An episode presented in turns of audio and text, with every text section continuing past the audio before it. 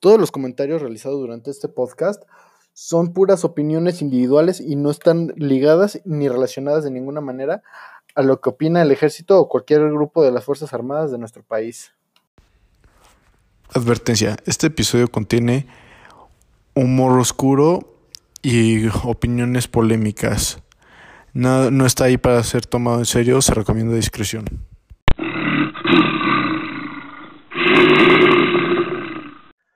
Bueno, el invitado del día de hoy es uno de los pocos amigos de la primaria que todavía, con los que todavía hablo relativamente seguido. Cadete nuevo para el ejército mexicano. Está debajo de las... Perdón. Está debajo de las piedras en orden de importancia en, en donde está ahorita en el colegio militar. Palabras suyas. Y la neta, quiero empezar agradeciéndote por lo que estás haciendo por nuestro país y también quiero decirte que perdiste en el juego. Gracias, Chima, gracias.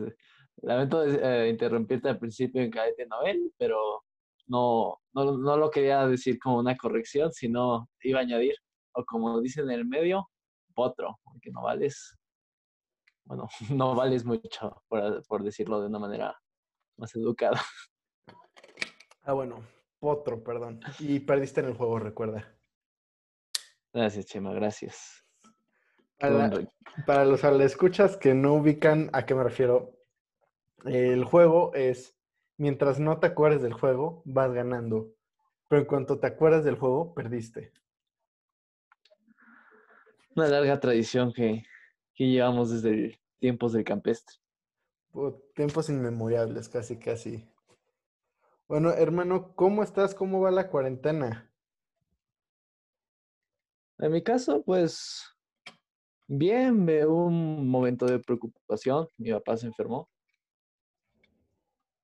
Y pues sí estuvo grave una, un par de semanas, pero pues afortunadamente ya no pasó más. pues ya estoy, estamos todo el mundo bien de salud, tratando de tomar todas las medidas posibles durante esta cuarentena, al fin que a pesar de lo que opine la población mexicana, el coronavirus no, es pedo, es bastante grave. O sea, la neta, qué triste vivir en un país donde la gente no cree en el coronavirus, pero sí cree que se le apareció Jesucristo en su plato de mole. Ah, son las. la idiosincrasia mexicana. Es un. somos una peculiaridad en este mundo, la verdad. De la manera que que va a este país, pero eh, de todas maneras México es chido. Es chido, es chido. estaremos bien pendejos, de verdad, y haremos puras pendejadas, pero chido. La gente es muy feliz, por lo menos. Uno de los países más bajos en índice de suicidio es toda la evidencia que necesito. Ah, lo bueno, lo bueno. Por lo menos no tenemos problemas como Finlandia, lo que sea, que chances estarán bastante desarrollados, pero allá sí les da duro los sistemas de depresión y todo lo demás. Sí, o sea, también, o sea, que también cómo ver problemas de depresión en México cuando los bautizos se vuelven peda. Eh, cualquier cosa para armar una pachanga aquí en México no falta. Eh, eh, eso es lo que vuelve este país tan mágico. O sea, la neta sí, sí, cualquier cosa se celebra. O sea, es, la gente no necesita encontrar cosas para empedar. Ya estás lejos de empedar, como que hay una, aquí en México hay una tradición mucho más familiar, mucho más tradicional, a mantener como contacto cercano y siento que eso ayuda. Sí, la neta es muy padre.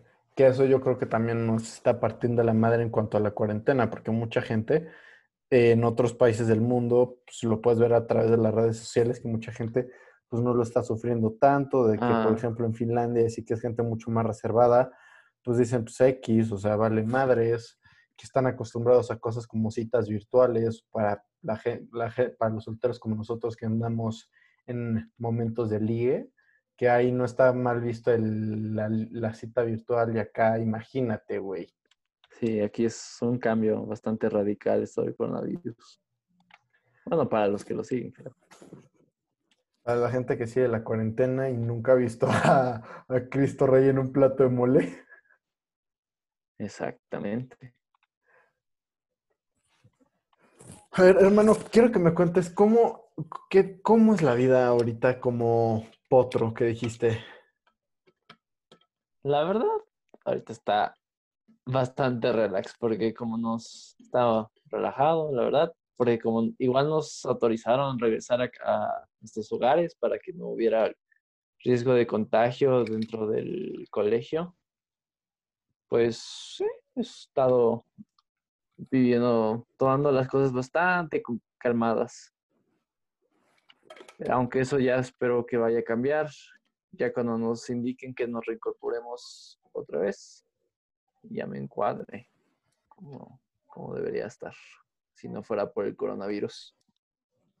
Es que la neta sí, es una situación demasiado complicada y demasiados puntos de vista de, no, es que también, o sea, yo la neta sí soy creyente de, la, de que la cuarentena es algo importante, pero luego pienso de, güey, esto va a ser como la influenza, que también hubo cuarentena para todos y actualmente, puta, o sea, nadie le importa, o sea, aunque mucha gente tristemente sigue muriendo de eso, pues ya no es el mismo nivel de alerta. Yo, ojalá y que pronto se encuentre una cura o algo así.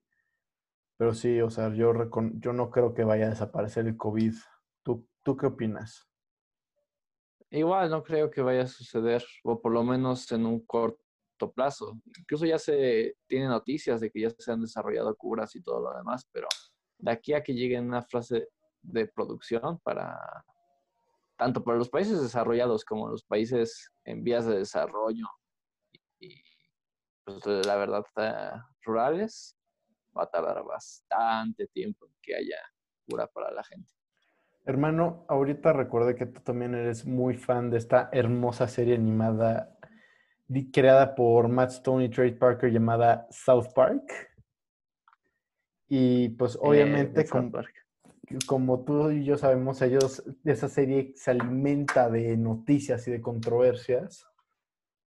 No te puedes, ¿te imaginas lo jugosa que va a estar la temporada que va a salir este año? O sea, Australia se incendió. Ma- mataron a este Floyd, a George Floyd. Ah, perdón. Sí, Sí, George Floyd. George Floyd. Este, hubo, casi empieza la Tercera Guerra Mundial.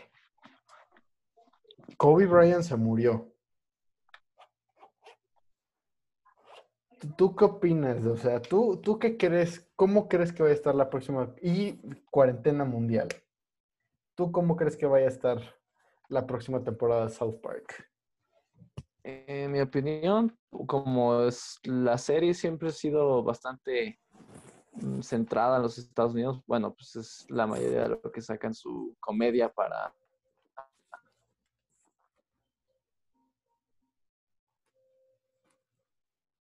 Hermano, te trabaste. ¿Me escuchas, Chema? Sí, es que te trabaste. Estás diciendo que la mayoría de la comedia de South Park pues viene obviamente de pues, los Estados Unidos. Ajá, está destinada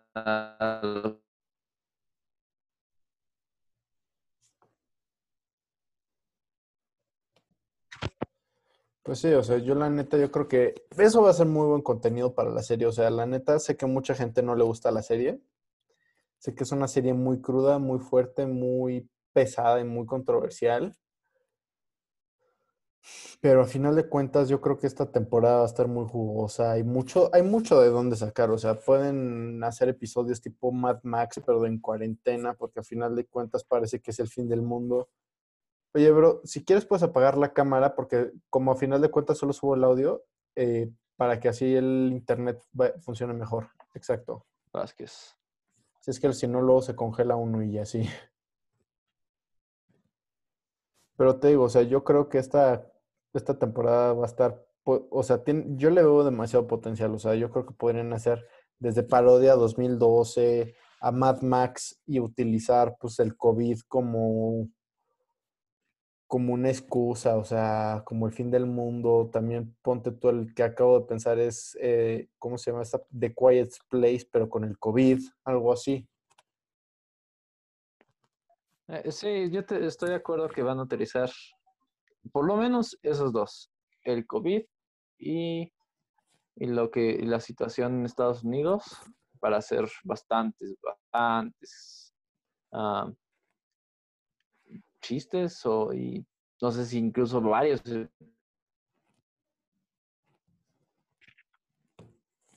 O sea, yo, yo la neta no puedo esperar a ver qué, qué se les ocurre. Yo siento que por ahí van a hacer referencia a la muerte del poderosísimo Kobe Bryant.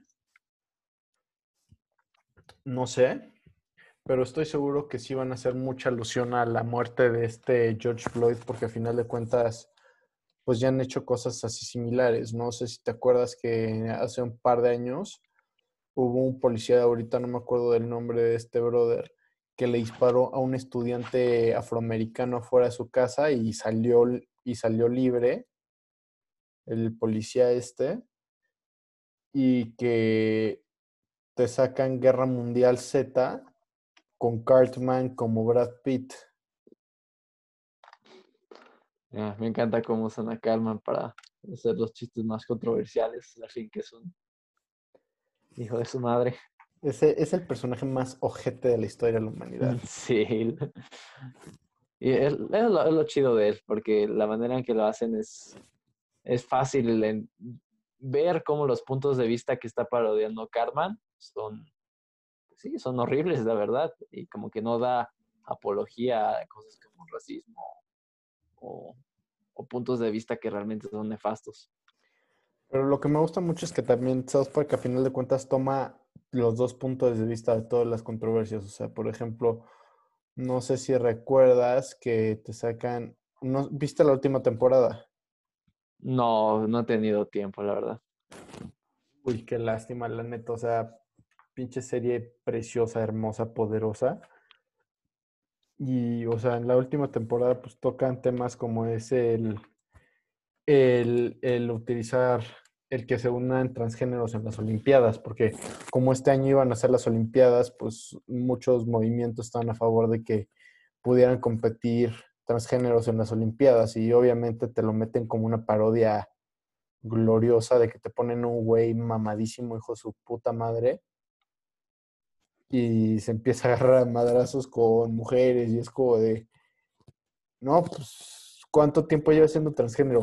20 minutos, básicamente. O sea, situaciones así muy, muy irreverentes, que es parte del chiste, ¿no?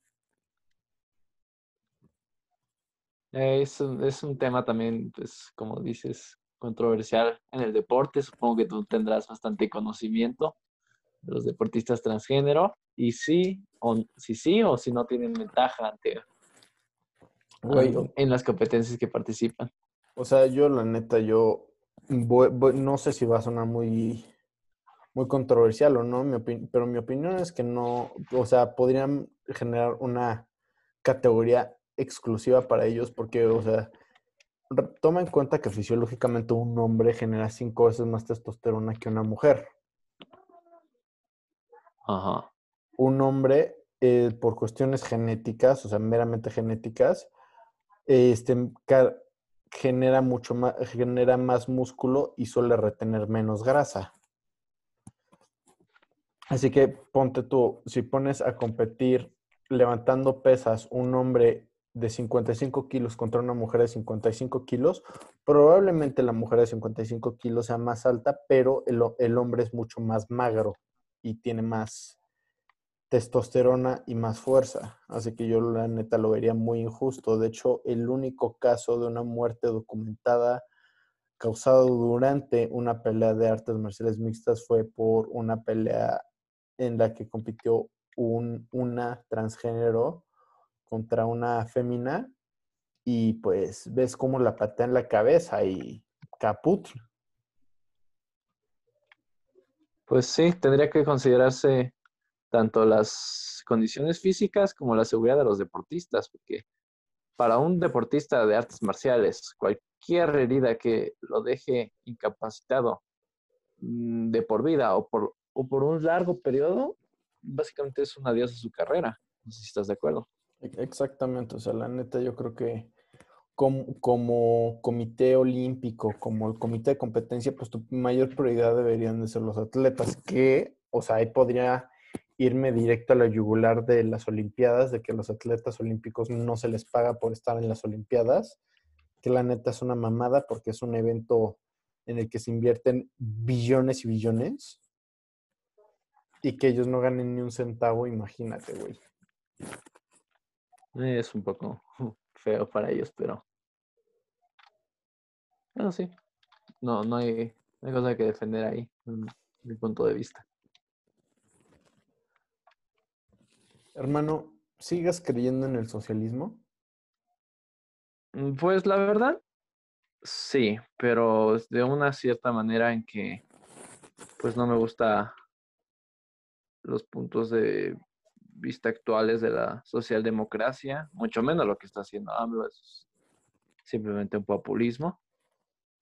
Entonces podría, definir, podría decirse que sí, sigo teniendo bastantes nociones de la izquierda, pero como que no, no estoy conforme con lo... Con, el cacas. Con el cacas, bueno, aparte con el cacas, con los partidos socialdemócratas europeos o el Partido Comunista Chino. Siento que son como versiones de un... Tanto de, en, en la situación europea como la China, situaciones de un socialismo completamente contrarias en una, digamos, en una escala, en un espectro, pero que al final de cuentas erradas, erróneas. Y en términos del cacas, pues, ¿qué más se puede decir? Es, la verdad, ese cuate no, no tiene idea de lo que está haciendo. No manches, y todo lo que hace, o sea, la neta, ese güey sí, sí le está dando la madre al país. O sea, también lo del tren Maya, que seamos sinceros, una de las cosas más hermosas de este país tan chingón es su biodiversidad. Y este pendejo haciendo el tren Maya y luego haciendo que funcione a través de diésel en lugar de opciones de la opción eléctrica. Eh, hasta es una parodia de que había mencionado su gobierno que iba a ser a base de Va, iba a estar modelado el tren Maya en los diseños más modernos de, de, Japón y Alemania. Y pues todo el mundo tiene la idea de, ah, va a sacar algo bastante bueno, ¿no? Así, algo super medio iba, iba, a traer otra vez los trenes del porfiriato. Sacó a todo el mundo de onda. Sí, o sea, no mames. O sea, es que este güey te, te, te, te, te vende un, te vende un, ¿cómo se llama? Un bocho puteado así, pero le pone la estampa de Tesla.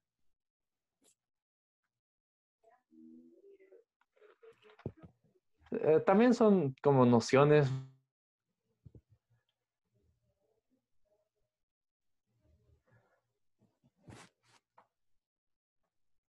Ah, disculpa si me desconecto, eh, la verdad es que el internet, no sé por qué, desde hoy en la mañana ha estado muy mal. No, no, ni para mis clases he podido tener una conexión estable. No, no te preocupes, hermano, pero que estás diciendo que son nociones algo. Ah, bastante anticuadas de que tiene este AMLO, casi casi del de este Cárdenas y su idea de cómo debería actuar el Estado, pero pues están fuera de lugar en México moderno. La neta, sí, yo creo que que Chansey pudo haber sido un, un, buen líder hace 43 años. O sea, yo creo que lo que pasa es que se quedó atrasado. Pues sí, la verdad es que sí.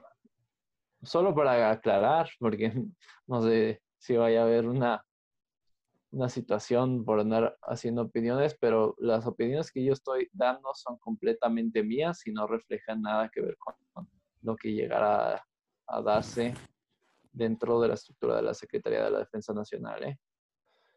So, son opiniones, ahorita no está sirviendo, ahorita está fuera de servicio, no, está, no refleja ninguna actitud relacionada con el gobierno ni con ninguna de nuestras, ni con ninguna de nuestras Fuerzas Armadas obviamente. Ahora, hermano, ¿qué, ¿qué es lo que más extraña de ser un civil? Pues la verdad empiezas a extrañar muchísimas cosas cuando estás, cuando no estás en, encuadrado, no estás haciendo nada, pues tienes mucha, mucha libertad, cosas que no te darías cuenta que, que disfrutas o que son buenas y que las extrañarías, las empiezas a extrañar. Cosas desde, no sé, tomar un, levantarte medianamente tarde en la mañana, digamos a las 8 de la mañana, a desayunar con toda la calma del mundo en tu fin de semana, pues eso, pues eso ya no va, ya no puedes hacerlo. ¿Qué más? Mm, que algún día dijiste no quiero ir a estudiar, no quiero trabajar, que hay gente que sí lo llega a hacer, también olvídate, mejor me quedo en mi cama, no, no hay opción ahí. Que hay veces que ya estás a punto de, de, ya estás cansado, o sea, te vas a quebrar en términos físicos, pues no puedes, o sea, tienes que continuar. Son como cosas que tienes que sacrificar, que quieres ver a tus amigos, no sé, como que los extrañas o dices, ah, no he visto a, a Juanito, no he visto a, a Chema, no he visto a Pepito. Ah, pues, no les marco, ¿no? Rápido, ya organizamos algo. No, pues ya no, no los ves bastante tiempo, es, es un gran sacrificio el que tienes que hacer en tu vida personal. De hecho, me acuerdo que fue un milagro verte, o sea, de que la última vez que te vi fue en, la fiesta, en una fiesta de Halloween. Ah, creo que sí. Ah, sí, pero estaba muy cansado por lo que recuerdo yo. Sí, estabas bien cansado, la neta. O sea, la neta sí, sí se veía. Sí, se, sí te habías cansado, pero sí me acuerdo que hasta me emocioné de no manches. Y ahí fue cuando me, me empezaste a contar más de cómo es, pues ya ser todo un potro, porque el término cadete al parecer no. Bueno, es cadete novel, pero pues, digamos que de cariño, o cadete de primer año, pero de cariño allá se usa mucho ese término de potro. Oye, suena chingón. No sé si recuerdas al potro Armani, que era el de Club de Cuervos. Mm, no, la verdad nunca vi la serie. Ah, bueno, este. Pues era pelotudo el boludo. Era jugador de fútbol argentino. Era sencillo. Era sencillito y carismático, pelotudo. Che, tío, excelente. Che, extraño. Eh, ¿Te recordás el freezer? Pero ¿cómo voy a olvidar el freezer? ¿Y la pileta con el pochoclo? ¿Cómo lo olvidas vos? Claro, claro. No, no, no. O sea, la neta sí. Ah, el acento argentino es una peculiaridad muy, muy bonita, pero muy graciosa al mismo tiempo cuando, cuando tienes ciertos amigos. Eh. No, la neta sí era muy cool. Eh, eh, estaba chistoso eso. E, esas referencias pues son a, a Panchito a Panchito Bucheri, argentino obligatorio en el grupo. Porque la neta pasamos toda la infancia con un chingo de argentinos, ¿no? Sí, había bastantes argentinos en. De hecho, no sé si te acuerdas de, de, Marcos Pugliese, el que estaba una generación arriba de la nuestra. Sí, sí lo recuerdo. Ya me otorgó la nacionalidad argentina honoraria, el cabrón. Ah, de fibra. Y, y hasta me otorgó la cinta negra en carne asada. Pues, eh, de hecho, mucho de lo que yo sé de carne asada lo aprendí de su papá y de su tío, así que pues, como que sí. Se aplica. Eh, no sé si te puedo preguntar más sobre eso, pero ¿desde cuándo tienes, desde cuándo creció tanto este interés por saber cocinar buena carne y saber cómo comer la requerida ingesta de proteínas? Mira, yo la neta, eh, todo empezó en octubre, octubre, o sea, primer semestre de prepa, octubre. Y me acuerdo que fue el 13 de octubre porque fui, fui a desayunar con mis abuelos. Fui al Cheesecake Factory, me metí un atasque increíblemente delicioso con los huevos benedictine de ahí, que son una cosa marranísima. Increíble. O sea, pues ya, ya, les, ya, ya me interesaba lo que es nutrición, ya había hecho keto varias veces y todo eso, pero me acuerdo que una compañera inmamable que tenemos, que teníamos desde la secundaria, no voy a decir nombres, inmamable, que se volvió, que se volvió activista ecológica y vegana y que la chingada. Inmamable la morra. Agarra y empieza a hablar de que comer carne es envenenarte a ti mismo. Yo la neta no tengo nada en contra del veganismo, tengo varios amigos veganos, de hecho mi sensei de Jiu-Jitsu es vegano y es una de las personas que más admiro en este mundo. Y pues me dije, ¿sabes qué? O sea, la neta me enojé tanto con ese post que dije, ¿sabes qué? O sea, voy a comer solo carne. Y empecé a investigar y veo que de hecho es toda una cultura y la dieta carnívora. Y desde ahí he estado jugando con eso, con ese aspecto de la nutrición. Y obviamente, pues, si vas a comer, si vas a comer mucha carne, pues tienes que aprender a cocinarla. Y pues, recuerdo que ya había tenido, ya había aprendido bastante de la familia de Pugliese. Y luego, pues, el, mi segundo semestre de carrera, pues trabajé con un restaurante, en un restaurante argentino. En teoría iba a trabajar de fotógrafo, pero el destino agarró e hizo que el, que el chef, uno de los chefs me agarrara de pinche, o sea, me agarrara de sombra y me dejara, y, literalmente me agarrara, así me enseñara la vaca ya despejada y me dijera, y me enseñara a filetear, me enseñara a cocinar todas las diferentes partes de la vaca, me enseñara cuál, qué corte se prepara de tal forma. Y pues la neta, apareció una obsesión muy poderosa por la buena proteína y por el buen comer. Ya, ya. Eh, por lo que dices que te enseñaron a filetear la vaca y todas sus, sus partes, hay gente que le causa un shock al tener que ver y, y sobre todo más tener parte en el proceso de, de la producción de, carne. ¿Tú qué opinas al respecto? ¿Por qué no se te hizo nada feo? es, normal? Es que muchas veces, o sea, seamos sinceros, los, los videos que comparten mucho, pues, esta gente que está muy a favor del veganismo, que yo no tengo nada en contra, yo quiero aclarar que la neta yo respeto muchísimo esa ideología, aunque no la comparto este, o sea, la entiendo, no, la entiendo el concepto, no la entiendo, no la comparto en el aspecto de que si la compartiera me vería mismo como el anticristo porque me encanta comer carne, pero, o sea, muchos de lo que comparten en cuanto a videos de cómo matan una vaca, pues te sacan el video de un pueblito jodido, olvidado por Dios, que el güey está pedísimo y drogado y mata las vacas a putazos y mata tres vacas al año, pero las mata todas de así seguido, o te enseñan videos de pues granjas masivas, que tristemente es, es muy común. Yo afortunadamente pues tengo un vecino que trabaja directamente con productoras de carne y así, y de hecho también resulta que eran los mismos proveedores que en el restaurante en el que trabajé y pues me he dado cuenta de que también, o sea, una vaca, o sea, eh, la forma en la que las matamos, la neta, digo, ves cómo las mataría un coyote en la naturaleza y dices, y yo pienso, güey, le estamos haciendo un paro al uno, protegerlas para que tengan una vida saludable. Ya sea, o sea, yo por lo general consumo el 98% de la carne que consumo en mi día a día es de libre albedrío, o sea, vaquita feliz y que come pasto, que es lo que comería en su día a día de forma natural, por lo general, y pues la, y las matan de una forma que digo, güey, prefiero que me maten así que como me mataría el coyote.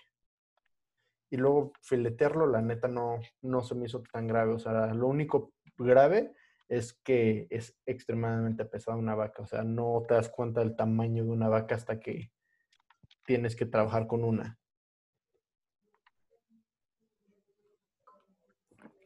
Pues,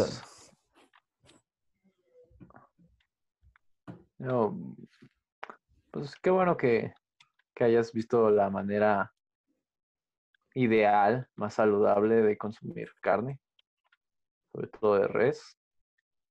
Y pues eh, qué bueno que también a veces el lado que comentan que no hay que es muy inhumano, pero la producción de carne, pero tú logras ver que también tanto la alternativa como la, alternativa que sería la naturaleza también es bastante salvaje, que lo es.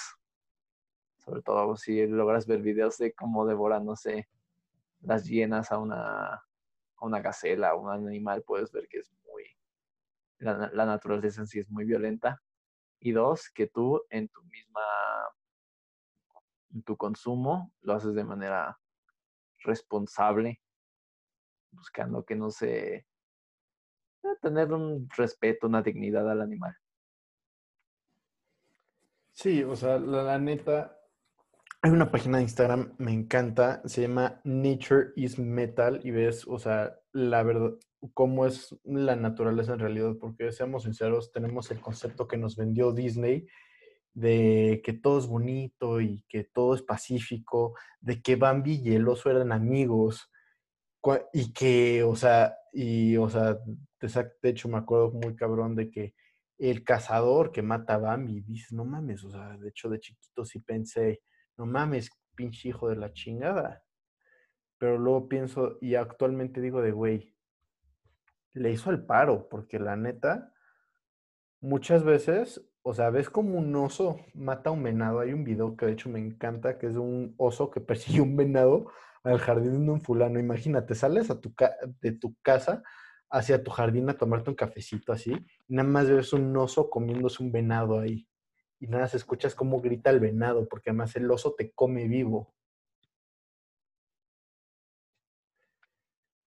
Y yo creo que con ese video fue lo que me dijo de, güey, le estamos, tristemente le estamos echando paro a la vaquita o al venado o al animal que sea. O sea, la neta, me rompió el alma pensar de, güey, qué mala onda que esto sea loco, que esto sea más humano, güey. Eh, entiendo tu punto, es también lo que mencionaba. Creo que es hasta la misma cosa. Yo nada más que lo veo en Reddit. Y igual hay videos de cómo, por ejemplo, las, las- los tigres, no, los leones, perdona, generalmente va- aprovechan a comerse a los infantes de, pues sí, de las cebras y de las gacelas. Entonces puedes ver cómo literalmente se comen a los más chiquitos sin ninguna clase de, pues, de la manera más brutal que que puede no, no, no sé si hay manera de, explicar por qué es brutal que un león se coma un- una pequeña gacela, pero es bastante feo. O incluso hay un, un video de un- cómo se comen a una cebra, si no me equivoco, embarazada. Es bastante horrible. Y, y si podemos evitar que, si podemos intentar que los métodos para la producción de carne sean lo más indoloros y lo más rápidos, yo creo que sería lo ideal. Sí, que la neta yo creo que muchas veces el problema es que, te digo, tenemos la imagen de Disney de todos los animalitos son amigos y que Bambi y el oso son super brothers, casi casi. O sea, Bambi, su mejor amigo era un, u- e- era un conejo, güey. Los venados comen conejo y eso no lo sabía hasta que vi, también veo, también veo ese subreddit y nada más veo haciendo un subreddit y todavía le ponen en el título del post Bambi tambor. Y nada más veo cómo el venado se está comiendo el conejo y nada más digo, no mames, güey, mi infancia es una mentira. No, qué feo. Oye, pero y tocando otro punto así de, de la producción de carne, ¿tú crees que sea sostenible de acuerdo a la población, la producción de res, de pollo? Sí, porque al final, o sea, yo creo que hasta un cierto punto sí, porque mucha gente dice que habla de que el, de que el uso de terrenos dedicados para eso, pero, el- pero yo lo que creo que, que pasa muchas veces es que no, no estamos utilizando toda la materia biológica que podemos utilizar, o sea, de que, por ejemplo, muchos sobrantes, y esto me gusta mucho, que, es, que, es que son iniciativas que están utilizando pues lugares, eh, eh, otros países, que por ejemplo están, eh, por, hay algunos, hay concesionarias de, por ejemplo, Jack Daniels, sus sobrantes de granos que utilizan para hacer el whisky, los, los vende o creo que incluso chances hasta se los regala a productores de carne para poder deshacerse del, gra- del sobrante, del mulch, se dice en inglés, no sé cómo se dice en español, pero son literalmente sobrantes que no se pueda no puedes utilizarlos para nada, o sea, puedes utilizarlos de composta, que ni siquiera es tan efectivo. Y a final de cuentas no puedes consumirlos como seres humanos, así que pues luego se lo dan de comer a las reses, que lo procesan de una forma completamente perfecta. Y también se ha demostrado que con que, les, con que el 2% de la dieta de una vaca sea alga marina, pues dejan de sus, su estiércol y sus gases dejan de producir metano, así que yo creo que probablemente mucho, muchos veganos dicen que el futuro es vegano, yo creo que nunca va a dejar de, la, la producción de carne nunca va a desaparecer. ¿Van a aparecer más alternativas veganas? Claro que sí, pero yo creo que no, no, uno no va a acabar con el otro. Ya, ya. Y no, ¿y tú sabes sobre los riesgos al respecto y si los consideras como graves, un peligro real de, de que se creen enfermedades dentro del ganado, como fue la enfermedad de las vacas locas por el uso de antibióticos y alimentar igual con carne? Es que lo que pasa es que ningún mamífero debe de consumir cerebros de, el cerebro de un mamífero de su propia especie. O sea, si yo me como el cerebro de una vaca, no me pasa nada. Si, si me como el, cerebro de un simio, no me va a pasar nada. Pero si tengo contacto con el cerebro, o sea, si me llevo a comer el cerebro de otro ser humano, hay una bacteria, ahorita se me fue el nombre, que lo que pasa es que te vuelve loco. Te genera síndrome, genera situaciones neuronales similares a lo que genera la esquizofrenia y pues te vuelve loco y eso era lo que generaba la enfermedad de la vaca loca, de que ves que se mataban entre ellas. Es porque hubo varios comunidad, hubo varios ganaderos que, que, pensaron que era buena idea pues darle a la vaca vaca. Y, o sea, porque creo que la vaca que se logró vender, o sea, la res ya como procesada, ya fileteada y así, no sé, pero me imagino que Chansey tenía un sabor muy especial y que, o sea, también eh, ha de ser una muy buena forma de volver tu carne mucho más cara. O sea, es como decir de, güey, es que esto es carne al cuadrado o al cubo, güey, o como le quieras decir. Pero no mames, o sea, estás obligando un animal que, sola, que solamente debe comer plantas, además, porque además, o sea, puedes verlo incluso en sus características físicas de que tiene los ojos hacia los costados, como todo herbívoro, y además su mandíbula. Como un herbívoro. Solo se mueve hacia los costados, como un herbívoro. Y es como de, güey, y le das de comer su propia especie y además cerebro, que ningún mamífero debe de comer, ningún mamífero debe consumir el cerebro de otro, de alguien de su misma especie, porque te digo que te vuelves loco y empiezas a matar todo lo que es de tu misma especie. Así que, y sé que, por ejemplo, lo de los antibióticos genera mucho, sí he escuchado que puede generar varias hormonas, eh, la producción de hormonas, puede afectar la producción de hormonas en una red y así, pero por lo que yo sé, no soy experto en este tema en lo más mínimo, pero por lo que yo sé, puede generar, ¿cómo se llama? Eh, muchas de estas, la mayoría de estas anomalías genéticas que se generan, se pueden contrarrestar a la hora de cocinar tu carne, que a la hora de cocinarlo, pues mueren todas las bacterias y que también, según yo, también muchas de estas hormonas.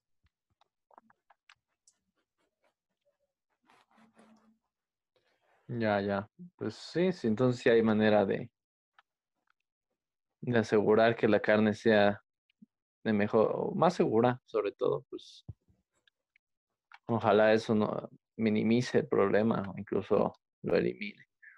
Oye, y en tu opinión, si quisieras hacer grandes cantidades de carne para, para mucha, mucha gente, hablando dentro de los miles, dentro de una institución, ¿cuál sería la mejor opción para la misma, para tanto tener un balance entre los precios de la, carne y su calidad?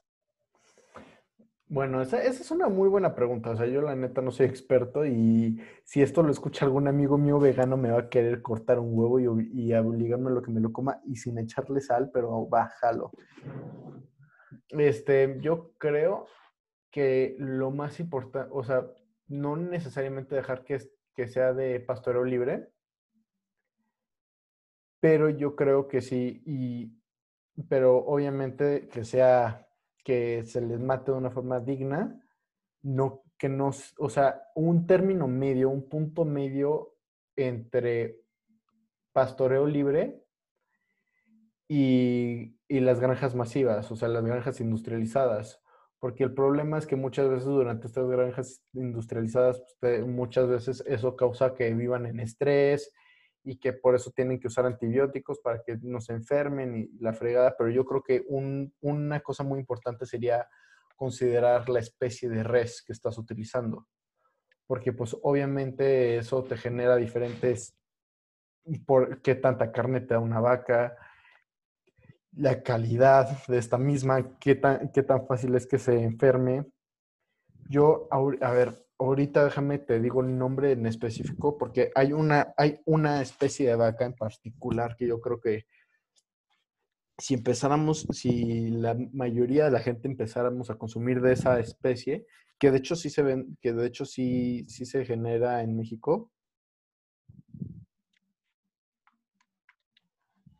este, que yo creo que esta, si la empezáramos a consumir mucho más en México, pues habría menos problemas porque uno te da alrededor de 900 kilos de carne en un tiempo relativamente corto, carne muy magra y de muy buena calidad. O sea, es como, imagínate Arnold Schwarzenegger hecho vaca. Eh, así se ve. Sí. Son, Bastante músculo. Son las, acá tengo, y son las lim. Estoy buscando la foto porque es que obviamente pues afecta mucho, o sea, ¿qué, qué comes? Pues obviamente depende mucho de la especie de un animal, así que es la... La Beef Master. O sea, imagínate, el- o sea, de solo escuchar el nombre, sabes que es una vaca mamada. Beef Master.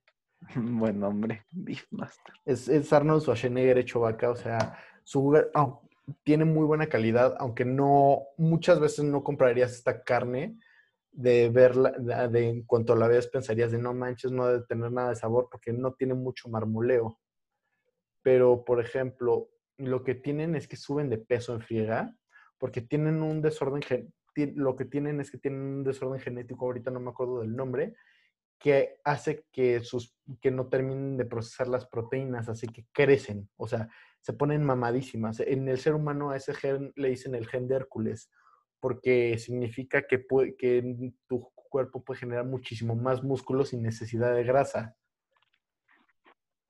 Así que imagínate, o sea, son vacas hechas Hércules eh, y yo creo que si empezáramos a utilizar mucho más esa especie, que además no se enferma, y con que las pusiéramos en condiciones relativamente, o sea, en condiciones sanitarias, y esas, con esa te podrías dar el lujo de, de ponerlas en pastoreo libre, podríamos solucionar mucho este problema porque uno, una vaca de estas te da alrededor de 900 kilos de carne, que una vaca promedio te da 380 kilos.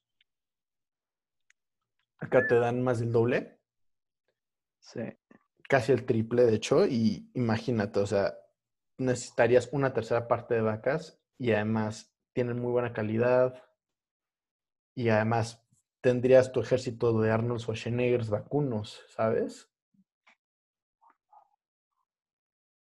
Y hablando de ejército de, de Arnold Schwarzenegger, ah, dentro de como una dieta, sobre todo viendo desde ese punto de vista de, de lo militar,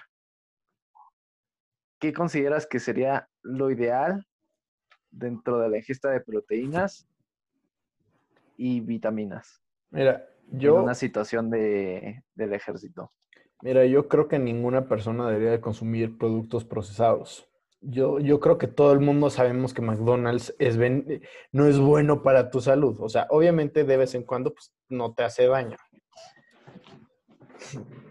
Yo, la neta, mi dieta principalmente, yo vivo casi, casi que, yo vivo ketogénico principalmente y, o sea, yo me siento muy bien consumiendo mucha proteína eh, animal, pero yo creo que también, o sea, hay gente, yo creo que el problema es que hay mucha variabilidad genética entre las personas, de que chance mi dieta, que mi dieta básicamente es carne y jalapeño, no, no sé si sea necesariamente lo mejor para ti, o para mi vecino, o para mi hermano, o para mi hermana, o para mi mamá, o para mi papá. Pero yo creo que, o sea, si por no tienes ningún, ni, nada, si tu ética o tu religión o algo no te, no te evita que comas carne, pues yo creo que más que nada el ayuno intermitente, yo creo que podría ayudar a mucha gente. Por ejemplo, los vikingos luchaban en ayunas porque decían de, ok, si muero quiero llegar al Valhalla con el estómago vacío para poder comer como un campeón. Y, y por otra parte decían de, y me tengo que ganar mi comida si sigo vivo. Está esa parte Ajá. psicológica y los vikingos, pues como todos sabemos, son famosos porque eran unos cabrones en el campo de batalla. Así que pues está esa parte, pero yo creo que no hay una dieta que sea, que sea perfecta para todos. O sea, yo creo que es mucho prueba y error, pero yo creo que en la proteína, la- lo que me gusta mucho es que no, no puedes consumir demasiada proteína. O sea, tu cuerpo, si, si recibes mu- mucha proteína, pues no vas a tener un efecto adverso. Pero, por ejemplo, cuando, cuando consumes mucho carbohidrato, pues hay bajones de energía, como lo es el mal del puerco. Así que yo creo que, pues, más que nada, alejarse de los carbohidratos y comer mucha proteína y evitar cosas que no te satisfagan, porque muchas veces el problema es que comemos cosas que te incitan a comer más, de que, por ejemplo, una bolsa de sabritas no te va a llenar, seas quien seas. De hecho, te vas a llenar por tres minutos y te va a dar más hambre. Al igual que considero que también deberíamos de restringir muchísimo el consumo de azúcar, porque pues es una droga que está confirmado que es más adictiva que la cocaína. Mm, Te tendría que hacer un pero o más bien una observación en la situación de los carbohidratos, porque sobre todo en condiciones de, no sé, de que demanden bastante, bastante actividad física y como dices, dependiendo del organismo, hay gente que pues, la arma nada más con las proteínas, pero hay gente que literalmente sin carbohidratos para un, para una actividad diaria bastante laboriosa, no es posible. No Sí, pueden, simplemente no pueden. Sí, exacto. O sea, yo no- digo que el problema es que hay demasiada variabilidad genética. Entonces el problema es con los genes, ¿eh? Ajá, exacto, exacto, exacto. Y, este, y, y, o sea, yo creo que también, yo creo que mucho es experimentar con tu nutrición, ver qué es lo que más te sirve. De que, por ejemplo, echarte seis meses con, seis semanas, perdón, seis meses es demasiado para experimentar con una, con una dieta. Seis semanas con la dieta A, ves que, ves cómo te sientes. Si sientes, si sientes que estás avanzando chingón y no te molesta nada de la dieta o algo así, síguete. Si, pero si no, pasas a la dieta B o a la C y a la D. Y así, porque, o sea, ponte tú lo que he visto que funciona muchísimo y esto que es la gente que hace dietas de eliminación, que solo consume un alimento y con eso, pues que se sienten muy bien. De hecho, hay un mago, ahorita no me acuerdo cómo se llama, que solo, que solo come papas Órale. Y que el- al principio lo hizo porque tenía obesidad mórbida, de que pesaba como 300 kilos, una cosa así. A su madre. Exacto, güey. Algo así, algo, pro- probablemente eran 300 libras, pero ahorita de seguro me confundí. Pero habla de que él eh, empezó a solo comer papas hervidas o algo así. Y que y se echó tres semanas así, luego empezó a incluir también puré de papa y así, y solo come papa. y lleva tres años solo comiendo papas, está en, muy buena forma y que se siente muy sano, porque a final de cuentas yo creo que cualquier, yo creo que casi cualquier persona podría hacer una dieta de eliminación, así de que es súper simple, solo comer un alimento todos los días. Obviamente tendrías que escoger un buen alimento o algo que te guste mucho y algo que puedas cocinar de mil formas diferentes.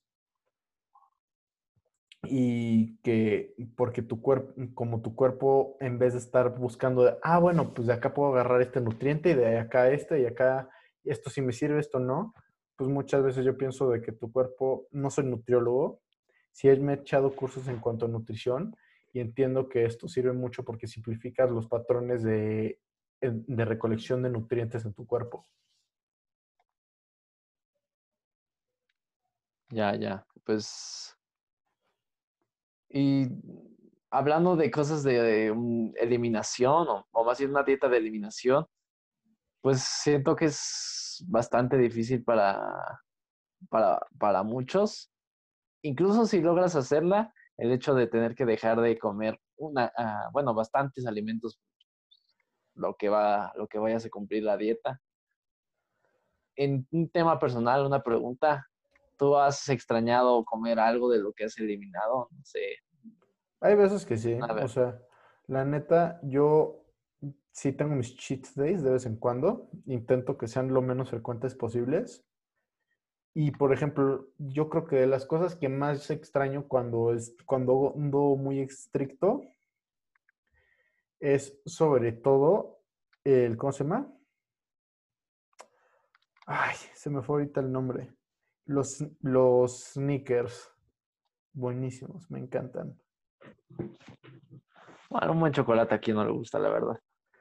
Sí, y además Delicioso. el sneakers que además está relleno de caramelo y con nueces. Uf.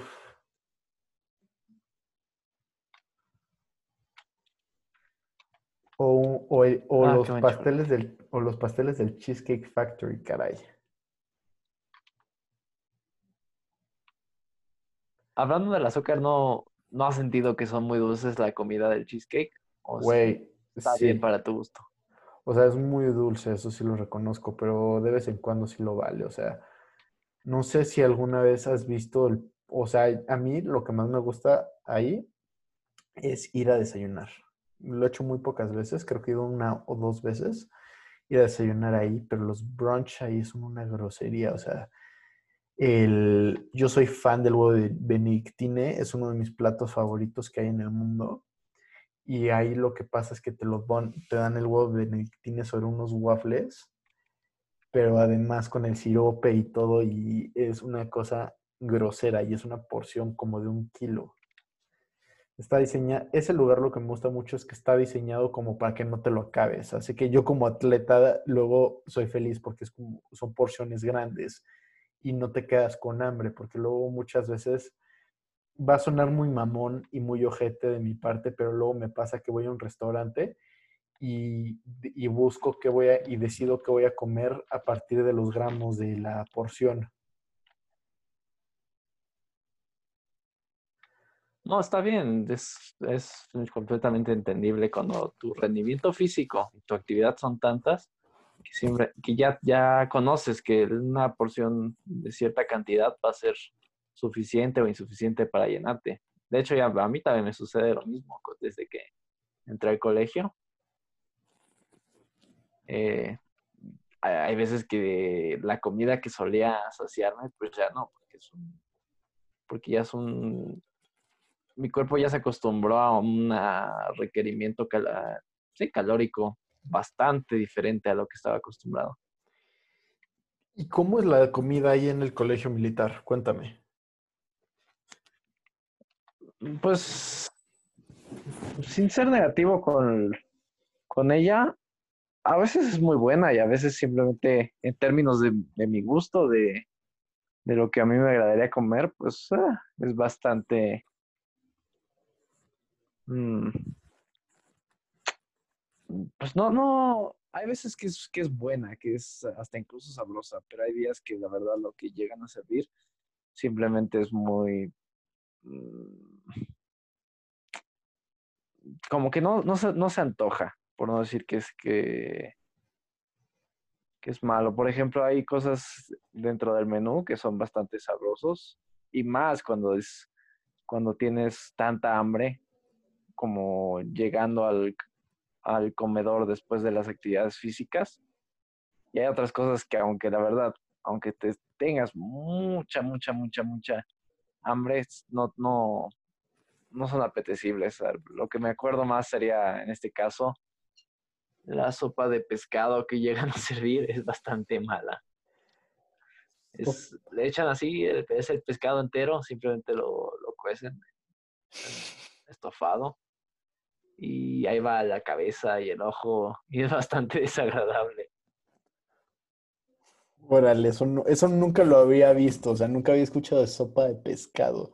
Suena como platillo finlandés o algo así, o, o veracruzano. Casi, casi. Eh, a mí se me hace que uno de esos dos lugares vino esa, esa aberración. No, no, no, está, suena rarísimo. O sea, la neta sí nunca había escuchado de sopa de pescado. Y eso que yo la neta sí soy medio aventurero a la hora de comer, pero suena interesante, la neta. Pero ni siquiera de la carne del pescado, sino del pescado entero, ¿no? así lo agarran, pam, pam, pam, en, partes como va con un cuchillo y listo, ahí va el pescado. Lo que generalmente no se come. Pero hay otras cosas bastante sabrosas eh, a la hora de comer. El pan es, siempre tienen un pan del día, sabroso, sobre todo hay veces en la mañana cuando sales a correr o lo que sea y te toca la casualidad de pasar junto al, al área de la cocina bueno, cerca de el comedor, llegas a, oler el pan que están horneando, sabrosísimo. O, extrañamente pensarías que el café y el, café con leche, el atole que darían en el ejército es bastante malo, pero creo que es el mejor que he probado en mi vida. ¿Sí? Sí, es muy bueno, es muy bueno. Es, es lo suficientemente dulce, dulce para que esté sabroso, pero pues de todas maneras es, está bien, sigue sabiendo como un buen café, no, no es demasiado dulce. El atole está sabroso, es algo como que comprarías en un momento de antojo en, un puestito, ya sabes, esos que hay una doña, le dices, hay un atole de arroz o de lo que sea. Delicioso, es muy bueno. Ya se me antojó un atole, güey. Lo que sí, lo que sí es que el, atole no, es, es, una bebida maravillosa, porque actualmente ya hay atole de todo. O sea, ya hay atole en la... Eh, puedes irte a, de que la marquesa tomarte atole de fresa, güey. Y luego me acuerdo, hay un restaurante en el centro, ahorita no me acuerdo cómo se llama, que hay un atole de galleta cabrón. Ya se me antojó un pinche atole. Pero los mejores son los del puestito, güey. La neta, no sé qué tiene la comida mexicana más tradicional que, que es mucho mejor en puesto, ¿no? Es que siento que es la, comida mexicana tiene hasta cierta facilidad para, para hacerse, que es muy difícil que a la gente, o más bien, la gente que tiene talento para cocinar, es, fácil crear la comida mexicana y darle hasta incluso su propio toque. Es como, como hay, no, hay, no hay no hay pierde con la comida mexicana. Es un, la verdad, algo que es difícil que te salga mal cuando sabes cocinar diferentes cosas. Si, si le enseñaras a alguien francés o a alguien italiano que ya sabe cocinar, igual algo de comida mexicana, yo creo que al, rato igual le saldría bien y si no fuera italiano igual pondría su puestito aquí de comida. Pues sí, pero por ejemplo, o sea, lo que también tiene es que como que esa facilidad hace que sea mejor como en un puestito, porque o sea, a ver, en una situación, güey, más realista, o sea, ¿qué, tú qué preferirías en cuanto, o sea, está eh, por, tienes hambre, güey. ¿Tú qué preferirías? ¿Ir a una taquería de, por, un, por unos tacos de suadero? ¿A qué irías? ¿A un puestito como lo es el vikingo, güey? ¿O un pinche restaurante cinco estrellas que te van a cobrar ocho veces más por el taco? si el puestito veo que está lleno de gente porque es bastante popular, seguramente algo está haciendo bien. Entonces, me voy por el puestito. No, que sí, como que los puestitos, además, ahí, ahí ves parte de la educación del mexicano, de que, o sea, cuando estás comiendo tacos, güey, no, o siempre vas a- en un puestito, siempre le vas a decir provechito a todos los que están ahí. Esa es simplemente educación básica de que llegas, les, le, le deseas que tengan unos muy buenos tacos a todos, les dices provechito, así todo, a todos, a la hora de llegar y a la hora de irte. Y hay como un, hay un protocolo de, a la hora de eso, ¿no? Y eso está muy padre. La verdad, sí, es toda una cultura, la manera en que tenemos nosotros los mexicanos a la hora de comer, sobre todo cuando vamos afuera. Es como una casualidad que al mismo tiempo es, es bastante sagrada, es un- la hora de comer. Sí. Ahora, ¿cuáles son tus tacos favoritos? La verdad, a mí me gustan mucho los tacos de cabeza, me Uy. encantan. A mí la neta también me gustan, o sea, sé que los de lengua me encantan, por ejemplo. Los de buche y así, pero yo, yo digo que el suadero es rey. Son de los ricos, pero no, tendré que quedarme con los tacos de cabeza. Hay, hay algo que simplemente me gusta en la cabeza de la lengua, que es sabrosísimo, tacos. No manches, me acuerdo de los famosos tacos del May. Los de lengua son excelentes. ¿Me creas que nunca probé los de Mai? ¿Nunca? ¿Y el O vikingo? sea, No, del vikingo no tampoco, pero... No, del vikingo sí probé, pero la verdad ya no los recuerdo. Y los del Mai fue como un par, fui un par de veces nada más. Entonces, creo que nada más pedí unos tacos de, de suadero seguramente ya. A ver, dime, no que si es todo, o- todo mexicano que se respeta tiene su taquero de cabecera, tiene su taquero de confianza. Sí, todo mexicano. Y sin importar qué clase social eres, tú sabes dónde hacen tacos ricos. Por ley. Ey.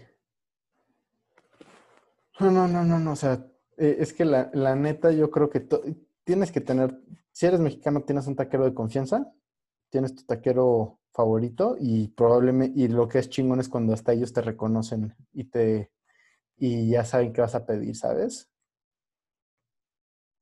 La neta, sí. Y si, y si no puedes decir que no tienes donde vives una buena taquería cerca, uno de dos, te falta salir más o hay algo mal donde vives. Exacto, o sea, porque es algo que es mágico, de que incluso en los lugares, o sea, es en, en- en lugares super barrio y super fresas hay taquerías excelentes. Obviamente presupuestos diferentes, obviamente situaciones diferentes, pero de que hay tacos, hay tacos, ¿no? Eso no falta. ¿Cuál es tu, taque- cuál es tu taquero de, de confianza, tu taquero de cabecera? De hecho, son unos tacos que te he recomendado, pero como que me has rehusado ir a acompañarme. No sé si será por la, por el lugar, pero son una taquería en Coajimalpa, se llama Taquería Romero, si no me equivoco. Son unos tacos que hasta incluso siento yo que, la, que los tacos simplemente son muy buenos, pero no llegan a lo excelente. ¿Sabes lo que es lo bueno, lo, lo que re- redime al taco para ponerlo en los mejores tacos que he probado? La salsa. Sí, la salsa, es la mejor salsa que he probado, te lo juro por mi vida. Que me quiero, cuando voy a esa taquería, me quiero llevar bolsas enteras de salsa para poner después a las cosas. Es tan buena simplemente. A ver, ¿salsa verde o roja? Mm, verde. Yo también soy de Team Verde. Y no sé si te acuerdas de cuando íbamos a ir a, a este que era como a es- este lugar que era como de zombies, que, que como nos perdimos, mejor fuimos por tacos Hacia satélite. a Los Satélite. satelucos. Sha- Shout out a Satélite, todos, todos ustedes chingan a su madre. No es nada personal. XD, no, o sea, nada de hate, nada más no me gusta Satélite, la neta. Se me hace muy complicado conducir ahí. Particularmente ahí, incluso más que en el resto de la Ciudad de México. Pero, por ejemplo, o sea, la neta, me, me no sé si te acuerdas que hicimos que este, que el Burdi y, y Francisco y Bucheri lloraran con la salsa. No, no lo recuerdo, pero se me hace bastante factible considerando que en Argentina no, no hay nada picoso. No, no están nada tan acostumbrados. Es que no sé si te acuerdas que tú le echaste una salsa que hasta el taquero nos decía que picaba, hijo de su puta madre, una de chile de árbol o algo así. No es probable, me encanta echarle salsa así en manera coloquial a lo cerdo, a lo que va. Me encanta la salsa eh, que, que sepa casi casi 50% carne, 50% salsa. O sea, yo también soy, me gusta mucho la salsa, yo también soy fan de la salsa roja, pero yo sí, la neta, mi tolerancia al picor no es tanta como la tuya. Yo creo que sí es tantito arriba del promedio mexicano, tal vez. No, no, no, no, no. Pero chance y, y al nivel promedio. De, de que, por ejemplo, o sea, yo, una de mis cosas favoritas en el mundo es una salsita de, esta salsa, me la, esta receta me la pasó uno de mis mejores amigos, que es dos cabezas de ajo, las pones en el asador, un habanero de cada color y lo molcajeteas. Uf, Sí, rico. pica ¿Cómo queda la salsa de picosa? Pica, pica chido, güey, pica chido. De que de hecho, shout out a Fabián, que ya grabé dos episodios con él en este podcast, que el güey empezó a llorar de que se enchiló, pero deliciosa, o sea, muy picosa, pero muy rica, porque al final de cuentas, pues, el, el habanero es un chile bastante picoso, pero tampoco es el fin del mundo uno, ¿sabes? Es, es bastante bueno el habanero cuando quieres enchilarte bastante, pero no quieres morir a diferencia de otros chiles que hay ahí. Sí. ¿Cuál, cuál es tu chile así favorito para una salsita, para echarle unos tacos o algo así? Mm, no sé si el chile de árbol o el chile habanero. El, el chile de árbol llega a picar más, pero igual le da como una agresividad a lo que estás comiendo, por así decirlo. Un chile habanero, que como te digo, es bastante bueno cuando quieres enchilarte, pero al mismo tiempo, pues no quieres que, que, que si le echas mucha salsa, tengas que tomar 20 litros de agua. Te enchilas bastante, pero es nada de otro mundo. Mira, a mí el, el chile de árbol no me gusta porque como que siento que, que pican el labio, ¿sabes? Como que siento que pican los labios más que en la boca. Así que eso no me gusta. Yo soy muy fan del jalapeño, ¿sabes? Que yo lo, una de mis cosas que me encanta es hacer arrachera y cortar dos, tres jalapeños y ponerlos al lado. Uf. Que el jalapeño lo que tiene es que es un chile botanero, güey. Eh, es bastante bueno ¿no? para darle sazón más que picor a la. Ese es, ese sazón más que picor. Y eso me gusta mucho de eso, porque tienes la libertad de comer todo lo que quieras y vas a, le va a dar sabor más, no te va a destruir, eh, más tampoco te va a destruir la boca o así. Y por ejemplo, o sea, mi, mi hermana, por ejemplo, toda- le pica muchísimo el jalapeño y yo como me encanta, es un parote, porque cuando voy, por ejemplo, al Cheesecake Factory, que siempre pedimos nachos, puta, tengo derecho a todos los jalapeños del mundo. Pues provechito cuando vas a comer. Ay. Ya, lo que sí es que también, ¿qué, qué- tú qué define, tú cómo defines una buena salsa para unos tacos? Mm, A mí me gusta la que la comida esté sala- salada. Hay gente que no, como que no le gusta mucho que la sal opaque, pero cuando la salsa tiene bastante sal, sí le da un buen toque. Bien condimentada también. Tiene una buena cantidad de ajo. Ya- También me- si le llegan a echar cebolla, también es bastante bueno. No manches cómo se me antojaron unos tacos, güey. O sea, la neta lo que se me antoja ir eh, eh, es ir al vikingo y pedirme dos costras de suadero, güey. Ay. A ver, ¿por qué la tortilla de maíz es superior a la de harina? Mm, depende para qué la quieras. Siento yo que cuando es cuestión de echarle algún tipo de queso, la tortilla de harina es mejor. Pero si quieres algo con sencillo, que no, que vaya bien con el sabor como de la carne, sobre todo algo como una rachera, la tortilla de maíz. Uy, unos taquitos de rachera valen oro, güey. Porque, o sea, la rachera lo que, lo que pasa, a mí me gusta, yo soy mucho más fan de la de maíz que la de harina. La de harina sí me gusta, pero la de maíz se me hace perfecta. Pero ponte tú, la, ahorita hablando de la rachera, se me hace que es un corte muy bueno porque es jugoso, es muy jugoso. Y, ese, y además es un corte que te da oportunidad de, de experimentar, porque ponte tú, si te pones a marinar un ribeye y no, y no sabes bien qué estás haciendo, puta, pues obviamente quedas como un imbécil que está marinando un ribeye, una picaña y no sabe ni, ni idea de qué está haciendo, pero con este como que, te, que es un corte como para el principiante, ¿sabes? Y además nunca falla. La verdad, sí. Es, es universal, por así decirlo. No ya se me antojaron unos taquitos de rachera y comía rachera hoy.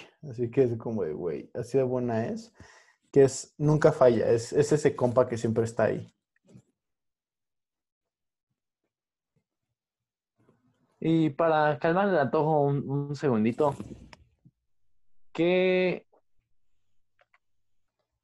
qué, qué, qué podrías decirme de lo...? Porque yo tengo curiosidad de, de cómo va un estudio en una universidad, por parte de pues sí, una universidad civil. ¿Cómo dirías que son tus cosas en cómo es cómo es cómo es tu carrera? ¿Cómo piensas que es a nivel Mira, yo ah, es compatible con tu vida, con tu estilo de vida, eso es lo que quiero decir. Mira, yo como soy estudiante de comunicación, pues es una carrera muy práctica, no, no hay tanta teoría y pues está, me gusta mucho, disfruto mucho de mi carrera, soy muy feliz y pues lo que está muy raro e, es una carrera artística y a, final de cuentas y pues está muy chistoso porque yo la neta, yo, yo pensaba que yo era excéntrico en cuanto a mi personalidad y así, y me he dado cuenta de que no, o sea, en mi, en mi carrera soy de la gente más tranquila en ese aspecto pero luego si me comparo con gente de otras carreras me doy cuenta de que no soy de que sí soy excéntrico, pero, o sea, te das cuenta de todas las posibilidades que hay. Es muy divertido y, por ejemplo, me metí a trabajar, que pues antes de la cuarentena, pues lo que hacía era que milagrosamente, pues tenía tiempo para estudiar, trabajar e irme a entrenar pero era no, o sea, te lo juro, yo estaba en mi casa nada más para dormir, o sea, llegaba a mi casa a las diez y media para dormirme a las once y despertarme a las 3.50 e irme al gym. Pero pues a final de cuentas me gusta mucho porque, o sea, sí, sí, yo creo que sí, que sí es muy compatible con mi estilo de vida, porque es algo que como no hay mucha teoría, no es estudiar tanto las cosas, sino es hacerlas. Así que es estar experimentando y andar jugando, que eso me gusta mucho. Ya, ya, no es tanto un estudio teórico, sino un estudio práctico sobre lo que vas a usar y, hacer en el campo. Sí, el problema es que luego es, es mucho más tardado eso. O sea, una cosa es que te digan, no, güey, es que debes de comprender cómo se, cómo se hace, cómo se dobla un audio, cómo editarlo, que de hecho editarlo, porque por ejemplo, o sea, editar un audio de cinco minutos, te tardas 40 minutos a la hora de editarlo y nada más pienso, hijo de tu puta madre, ¿por qué chingados tengo que, que invertirle más de una hora porque no la vas a hacer luego, luego, porque aunque ya sepas usar Photoshop o cualquier software de edición, editar, siempre se te olvidan usar dos, tres herramientas a menos de que ya lo hagas a diario, yo creo. Pero, por ejemplo, a mí sí me pasa que en cuanto vuelvo a utilizar Photoshop o Premiere o cualquier edición de aparato de audio, es volver a aprender para mí un poquito, ¿sabes? Sí, igual te entiendo, porque como dices, si no utilizas esas herramientas en una base bastante, bastante frecuente, olvidas cuáles son como las herramientas que ya habías utilizado anteriormente y hasta que las tienes que volver a, descubrir o el medio te acuerdas y dices, ah, me acuerdo que era más o menos así, ah, no, no es así, ah, tal investigo. Hay bastante conocimiento que se pierde y es muy tedioso volver a tener que, que hacer el mismo experimento que ya habías hecho para obtener el mismo resultado. o sea, la neta se me hace que es algo yo, obviamente, como todo, pues la práctica genera pues memoria muscular o memoria en general. Y pues e, el, problema es que muchas veces no, no te das el tiempo de practicar las cosas hasta dominarlas.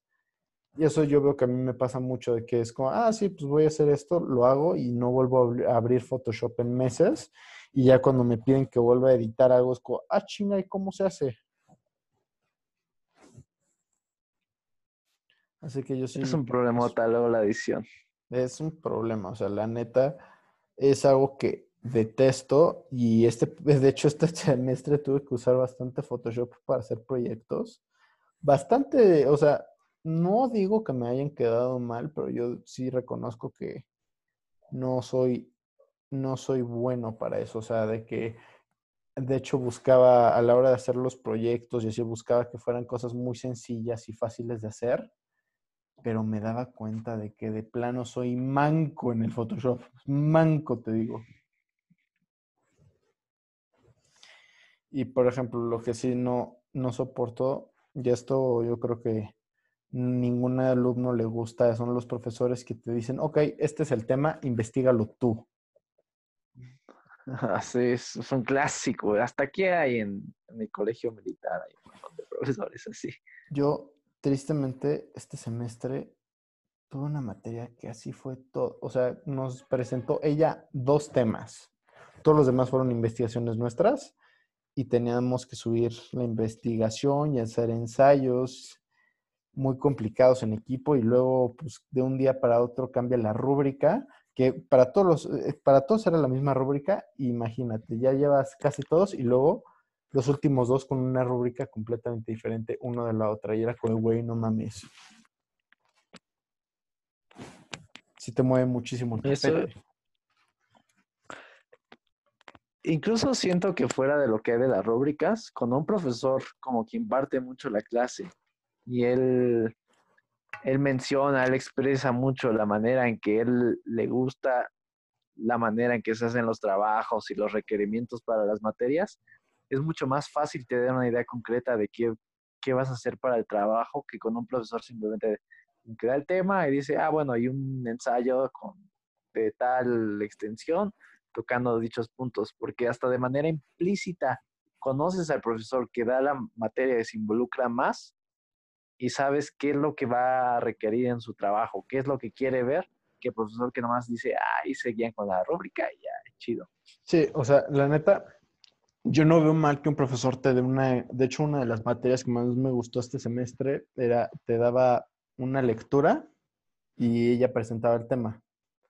Todos teníamos que presentar un tema para final del semestre, pero era hacer una introducción al tema o un aporte al tema en general. Hacíamos, hacías tu presentación y todo de que, por ejemplo, antes de la clase hablábamos de globalizar, de, por ejemplo, cyborgs, que fue de lo que yo presenté, de hecho, y de cómo es que actualmente ya son a thing, de que cómo actualmente ya hay gente con, pues, aumenta, augmentaciones cibernéticas, por así, por así decirlo. En 10 años vamos a tener a Robocop. Güey, yo creo que en menos, o sea. Pero bueno, o sea, de que, por ejemplo, eh, nosotros presentamos lo que son los cyborgs antes de la clase, así. Presentamos A, B, C y D. Y luego la maestra da el resto de la clase, explica, eh, eh, ayuda e explica más de lo que nosotros dijimos. Y eran en parejas, así que no, no es como todos haciendo, partiéndose la madre en eso. y también te dejaba algunas lecturas de vez en cuando para que, para que pues, tuvieras una idea de qué iba a tratar la clase. Y lecturas pues relativamente cortas, o sea, de que 15 hojas o sí, nada tan pesado. Pero lo que sí no soporto es un profesor que agarra y nunca da, o sea, explica muy pocos temas de que no, es que tienes que, no, de que te dice, ok, el tema es esto, esto, esto, es un mapa teórico y mándamelo por Blackboard. No mames. Entonces, ¿tú para qué estás? O sea, de que ella nada más te revise así, me, me caga. No, no, no puedo con un profesor que no, no esté involucrado en esa parte de, la, de, de enseñarte, de la enseñanza, que no está, que no tenga sus presentaciones, que nada más diga, ok, tiene que investigar esto, esto y esto. Ah, sí, es horrible, pero pues los puedes, sí se puede en la carrera de tech, ¿no? Me acuerdo que en prepa se podía, pero no estoy seguro. Que al principio del semestre puedes decir cambiar al profesor. Sí, pero el problema eh, en este caso es la única persona que imparte esa, esa materia en todo el campus, así que es como de shit. No, pues estás amolado. La neta sí, la neta sí. Ya, la neta, ya, ya, ya, extraño, ya extraño muchísimo el campus. O sea, la neta, esto de vivir distanciado socialmente ya me trae hasta las pelotas. Eh, de hecho, me voy a comprar una máscara de gas para poder salir más sin tanto miedo. Porque la neta, una mascarilla, el problema es que no, aunque son, aunque son relativamente seguras. De hecho, justo hoy me dieron esta que está chida porque le tiene un filtro interno y hasta tiene, y hasta dice host, de que le pones acá su filtro adentro, pues me gusta mucho y sí me generaría la confianza suficiente como para ir al super o al Oxxo así en chinga, pero no como para estar ahí dos horas o lo que fuera, así con tranquilidad y pasar ahí todo el día, pero ponte tú con una máscara para pintar o no sé si tu máscara de gas que tienes, con una de esas, puta, súper tranquilo y además que se te va a acercar. Es bastante buena la, una máscara de gas. El problema que aquí en México, para encontrar los filtros, es muy complicado. Sí, pero por ejemplo, eh, ¿cada cuánto tienes que cambiar los filtros? Te estás cortando, ¿eh? No. Ya te escuché lo último. ¿Ya me escuchas? Carlos, ¿me escuchas? Mm, eh, escuché la pregunta, pero sigues cortándote. A ver, ¿qué, sí, pero cortado. ¿Sabes cada cuánto tienes que cambiar los filtros de pura casualidad? Ah, pues es un... A eso no estoy muy seguro, pero según yo te tienen una duración de unas cuantas horas. O sea, de unas, sí, creo que seis uh, horas sea, también dependiendo de lo que estés filtrando, si estás filtrando simplemente el aire, hasta te pueden durar más, digamos, casi el doble.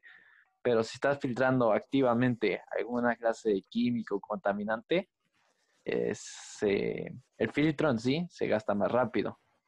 Y también es importante tener en cuenta que los filtros tienen una duración, digamos, en estado guardado.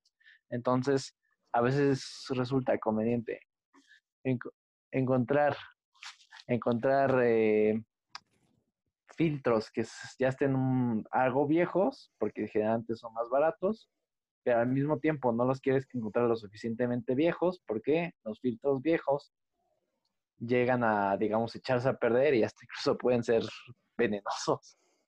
Digamos, este, el, el asbestos que contiene otros químicos, pues te matan.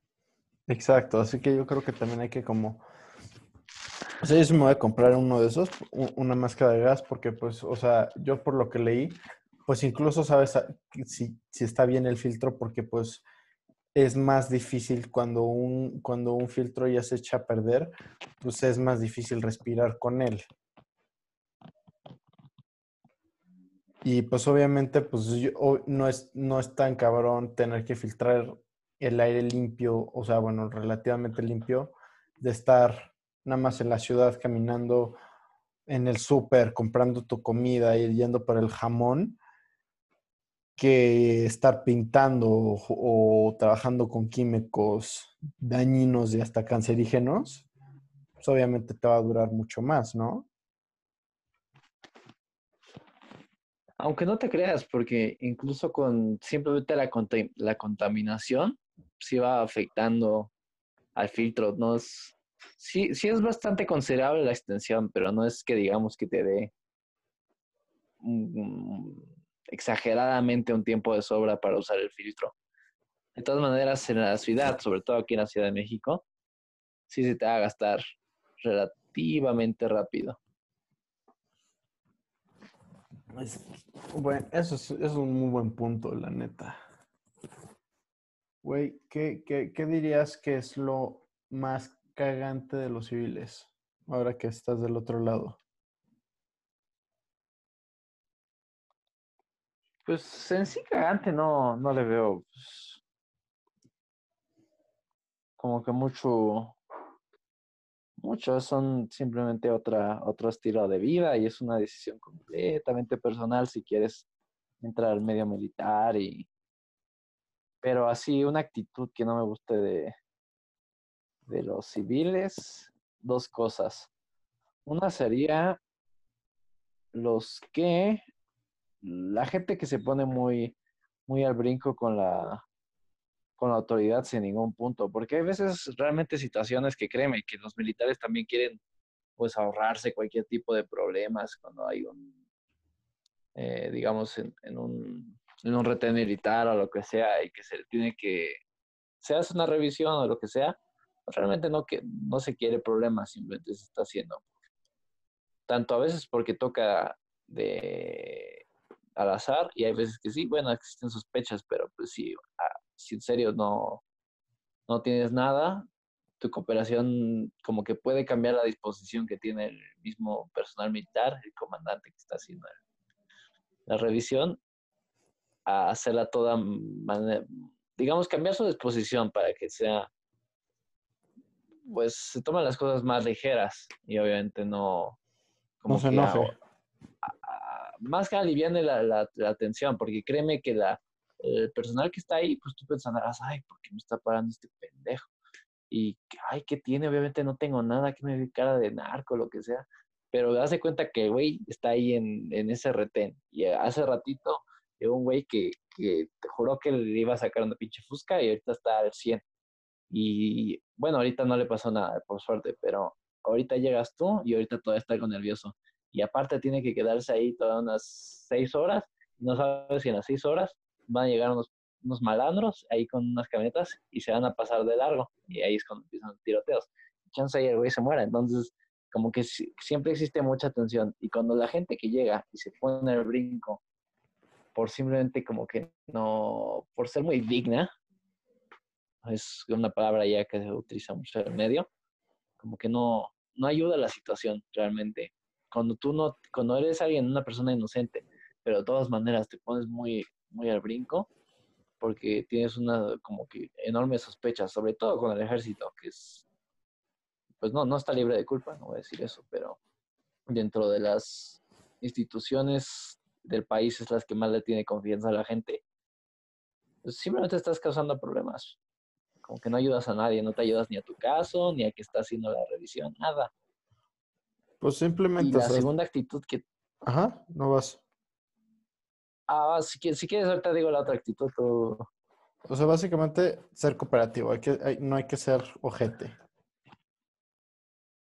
Pues no, hay que también tener en cuenta, también si, si, si tienes cierta desconfianza ante la autoridad, que entiendo, sobre todo en esta época, digamos, política, de que se está estudiando todo lo de George Floyd, y la gente dice, no, pero los policías el ejército son, son puercos y lo que sea.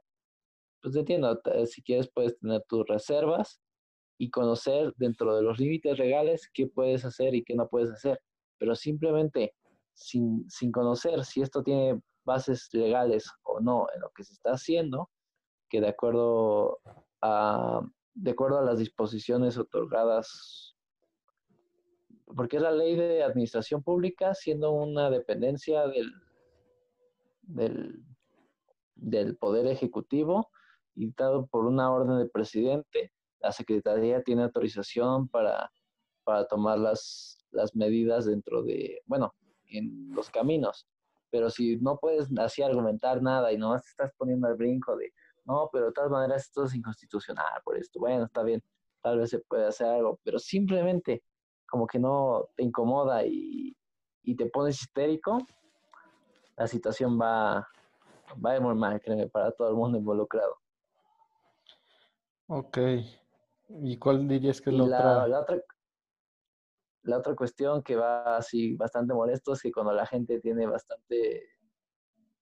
La gente llega a tener bastantes como molestias con su vida diaria, que la realmente pues, cuando las escuchas suenan muy, muy superficiales, como que se empieza a molestar de que no, que los, que los obligaron a ir a un museo para X o Y actividad o, como que realmente no querían acompañar a su familia o X o Y.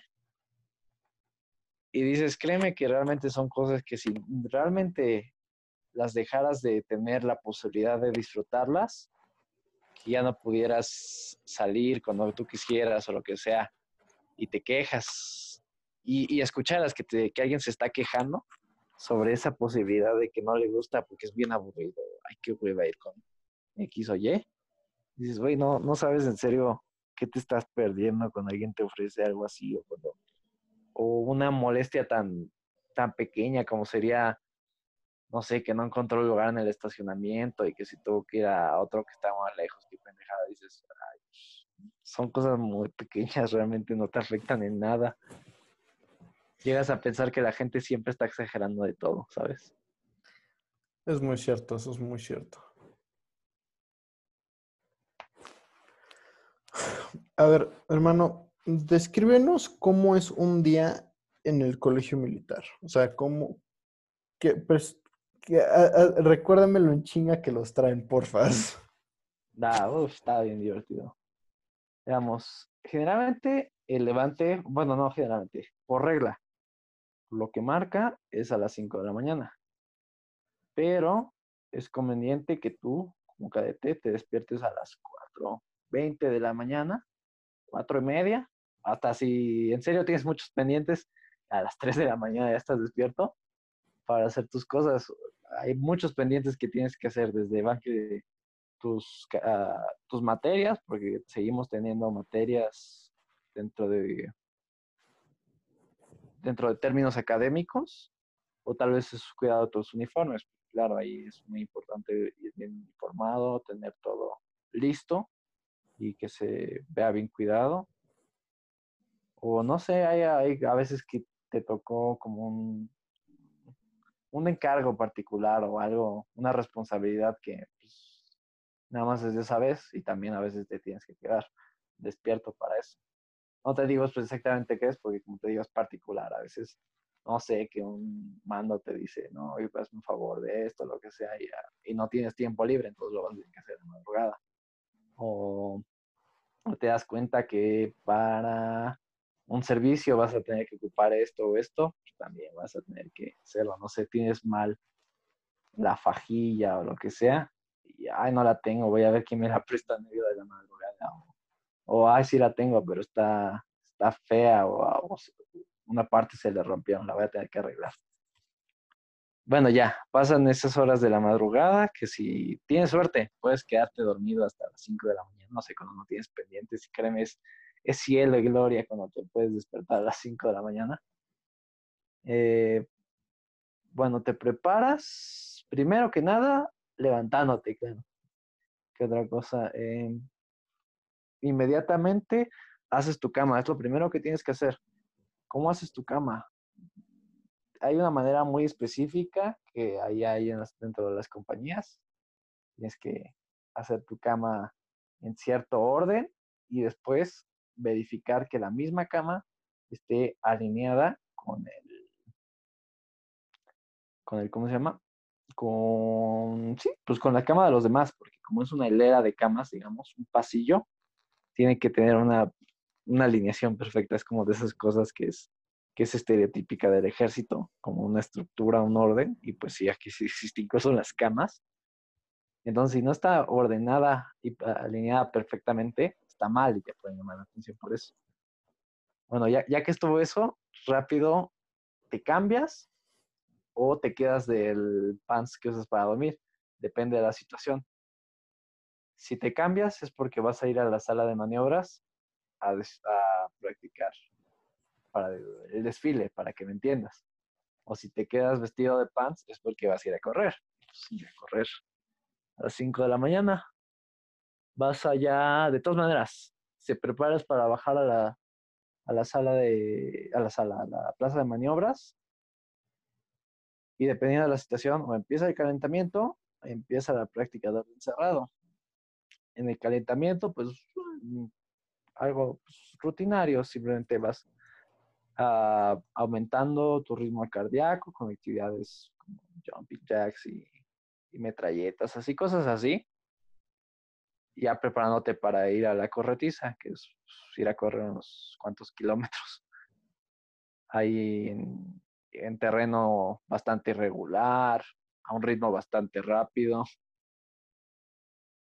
Vas, la verdad no me acuerdo, creo que estábamos haciendo, no, no me acuerdo, lo tenía medido hasta el teniente, pero mi teniente, pero pues, ya no me acuerdo cuánto era exactamente la distancia cuando le había dicho que íbamos un poquito atrasados, entonces le iba a meter más para la próxima. Y si es plaza de maniobras, pues es una práctica general de los del orden cerrado, que es las las mm, ¿cómo explicarlo? Los movimientos que genera una tropa cuando está en una formación, ya que así le practicas un rato para y de todas maneras es bastante cansado, porque cuando bajas a, plaza de maniobras, sales con el, bajas con tu fusil FX, lo agarras rápido antes de que, bueno, lo agarra toda la compañía rápido antes de que bajes. Y es, pues no pesa tanto, son nada más 5 kilos, sí, 5 kilos. Pero pues considerando que lo tienes que tener sujetado con una sola mano al hombro y como que lo estás elevando en una posición bastante, bastante incómoda, a la larga se te hace pesadísimo. Ya sobre todo al final. Y ya al, final el tiempo de la práctica de orden cerrado, ah, se hace una preparación para una práctica de desfile. Y ya practicas un desfile, que es el desfile que, que tendrías que hacer el jueves en la tarde, que es un jueves se le dice la última revista del día, pero pues básicamente un desfile para que lo vea el mando del colegio, mi general director y general subdirector. Y los familiares, porque en los jueves hay visita, ¿eh? Ya es la gente que fue que vio a verlo, ahí se queda, ah, qué bonito le salió bien. Ah, bueno, no le salió tan bien, pero pues, ya, ya sabrán ellos, ¿no? Y a cualquiera de los dos casos, pues es otra cosa. Ahorita te comento y ya, ya se acabó la práctica. Ya todo sudado, rápido vas. Si es. Ah, caray, ya, se me olvidó. es el. Cuando regresas a hacer ejercicio, así de regla, te vas a dar un regaderazo rapidísimo. Y otra vez ya regresas a cambiarte, preparado para al comedor, el desayuno de la mañana. Y si regresas de orden cerrado, ya nomás creo que te... No, ya nomás pasas casi casi directo a comedor. Ya de comedor regresas a, a las compañías por tus cosas de academia, que son tus cosas de estudio. Cosas de estudio.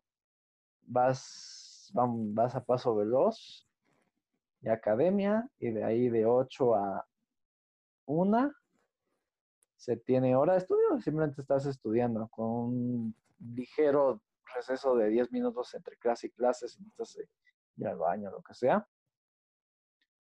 Estás o estudiando una materia en específico o una hora de estudio general, que pues, es libre y puedes o estudiar por una materia o leer un libro lo que sea.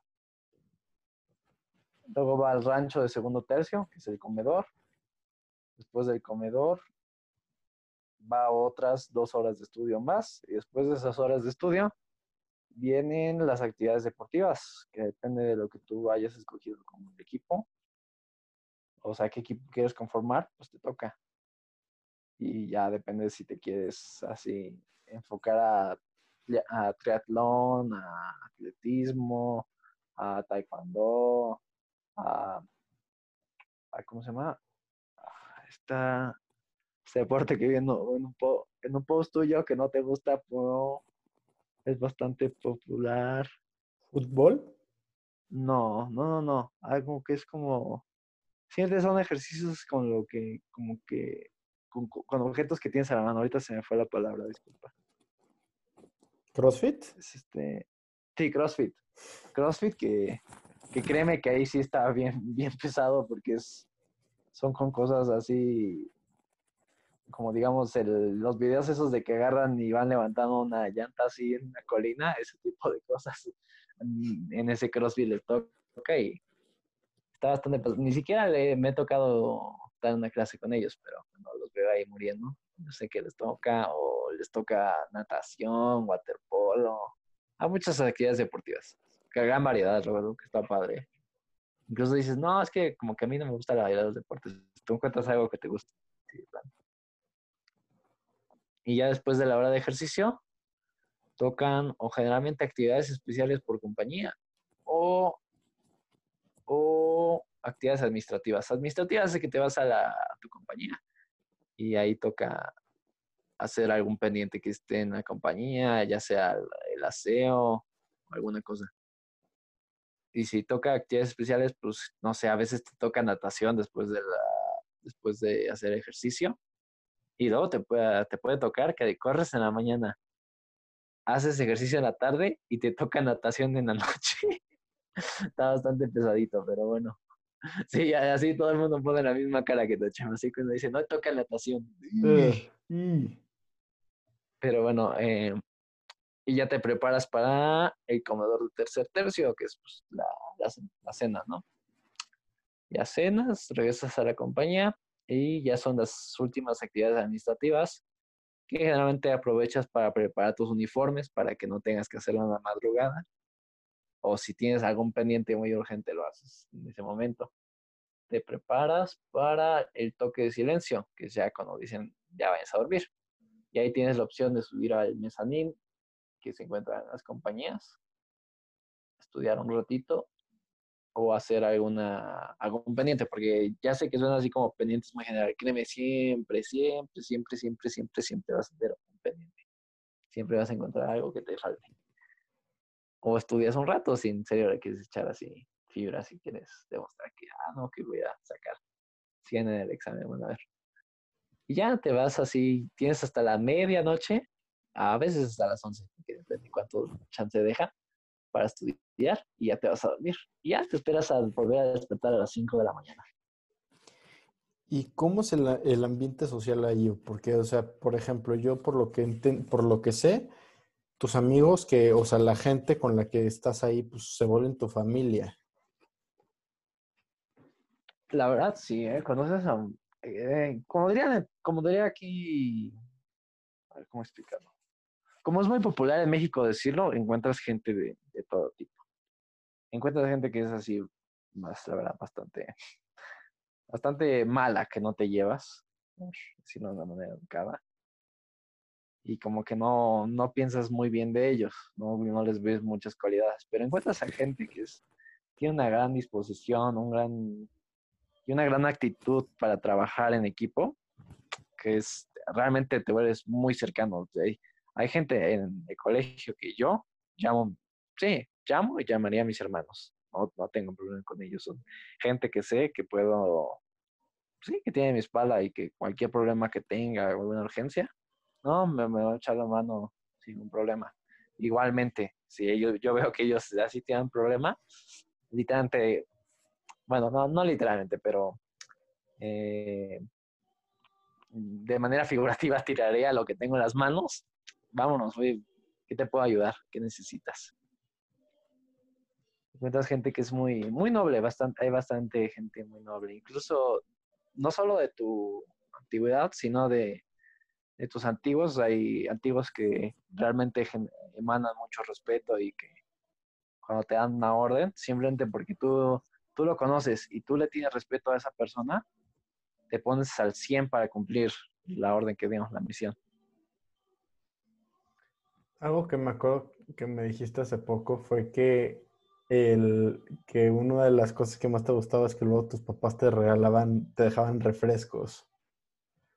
Se me hizo un, comentario chistosísimo de que me contabas que eh, no hay nada mejor que, ter- que, que luego te mandan de, ah, de oye, consume un chesco o, o que terminando de correr tomarte un refresco. Neta, se me hace que también ha, de ser muy bueno para empezar a disfrutar placeres tan, tan chistosos que hay, ¿sabes?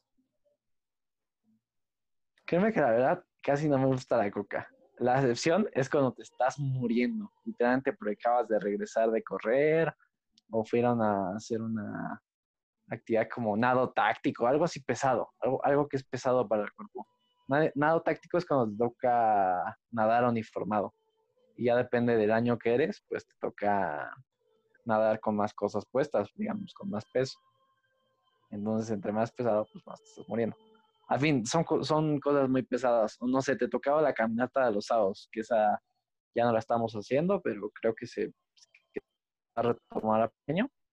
Y ya más o menos a mediados o a finales del, del primer semestre ya se deja de hacer. Pero son caminatas que te que empezabas caminando 8 kilómetros y acabas caminando 22, 24 kilómetros, no me equivoco. Entonces, ah, pues no es mucho, pero son, tienes que considerar que el- el- para ir a la caminata tienes que llevar tu fusil FX, que pues, te digo son los 5 kilos. Tienes que llevar la fornitura, que pues no está tan pesada, pero luego llevas otras cosas ahí, por ejemplo, agua. Tienes que llevar una mochila que a, que a veces si, si no te preparaste bien se te olvidó quitarle el peso. ¿no? Te ayudas. Obviamente las botas, que pues, se te están haciendo pesadas, y tu casco, que es lo que es horrible para el cuello, te juro. Sientes que es, que es, no sé, como que está pesado, y si no tienes el, el relleno, que ya se me olvidó cómo se llama, te juro, sientes que te está presionando el cráneo de la manera más horrible que puedo describir.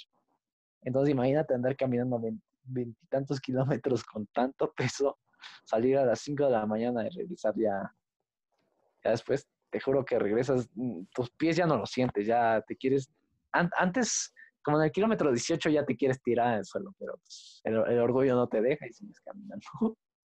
ya cuando llegas a la compañía y sabes que tienes un refresco, un agua ahí, y nada más escuchas el sonido de un refresco de tst cuando lo abres, Ese tss es, es un milagro, es un milagro. Uf, me imagino. Ahora, este, ¿cómo le haces para despertarte? O sea, ¿tienes despertador? ¿O cómo? Porque es que eso de que te tengas que despertar antes para, pues, eh, pues, a terminar los pendientes, ¿cómo le haces? Cuéntame. ¿Qué pasó, bro? Que no, no se escuchó bien la pregunta. Que, o sea, por ejemplo, me estás diciendo que la mayoría de las veces, pues, eh, aunque en teoría te puedes despertar a las 5, pues la mayoría de las veces tienes que despertar antes. Pues, ¿cómo le haces para despertarte? O sea, ¿tienes un despertador o hay una alarma o hay algo que puedas utilizar para, pues, de verdad despertarte a la hora que, que necesitas? Ah, mucha gente utiliza alarmas, sí, a- alarmas analógicas. y Ahí compran su, su reloj y lo que sea. Pero mm, a veces no es conveniente porque pues, se te puede llamar la atención si genera mucho ruido o lo que sea. Básicamente estás interrumpiendo el sueño de los demás, que es exactamente el propósito de los toques, que eso indica que ya no se puede generar ruido porque es importante el descanso para la tropa. Bueno, en este caso los cadetes, pero como las reglas están acondicionadas a lo que generalmente viviría la tropa, son las, las reglas de una, de una unidad, de, un arma, entonces pues no, no es recomendable que se haga ruido. Otra cosa, pues es que te despiertes tú solito. Y tú dices, "Ay, ¿cómo te vas a despertar solito? Y lo más raro, el cuerpo funciona en maneras milagrosas. Te despiertas, te lo juro, te despiertas a las, a las 3 de la mañana, a las 4, y dices, ah, pendientes. Aparte, lo peor de todo es que despiertas preocupado porque sabes que tienes pendientes. Ya despiertas con sudor Y ya frío. siempre te... casi, casi, dejó de ahí. Hay veces que despiertas así, ah, ah, no, mira, no, lo olvidé. Hay veces, eso sí, que ocasiones raras, ¿eh? no te voy a decir, pero hay ocasiones en que no te despiertas. Y, por algo le estoy diciendo que son pendientes, ¿no? Porque los tienes que hacer antes de que pues, llegue el día siguiente. Entonces, si te despiertas y no hiciste tus pendientes, créeme que te va a ir muy mal a lo largo del día. Era un día bastante malo. Y sí me ha llegado a pasar, créeme que digo, hoy no me desperté, no me desperté. Chale, qué horror. Pero, o sea, la neta, yo no sé cómo podría sobrevivir así sin alarma de, despertador. Yo sí, yo sí soy de esa gente que recurre a, a tener de que varias alarmas. Yo sí soy súper fan de la alarma analógica. O sea, la neta, yo creo que sí es algo, algo muy, pues muy importante en mi día a día. Ah, tú también me conoces, Chema. Tú sabes que yo también, cuando no estoy en el colegio, te lo voy a decir así, yo si no tengo una alarma me quedo dormido hasta, hasta el mediodía, hasta las 11 de la mañana. De hecho, yo me acuerdo que yo te regalé un despertador. La, realmente me sacó. Sí, eh, de hecho fue a petición de mi mamá porque sabe que, que, a mí no me despierta aunque pase un tren al lado de, al lado de mí. Se me hizo muy raro cuando de repente me despertaba a las 4 de la mañana, a decir, ya me tengo que levantar.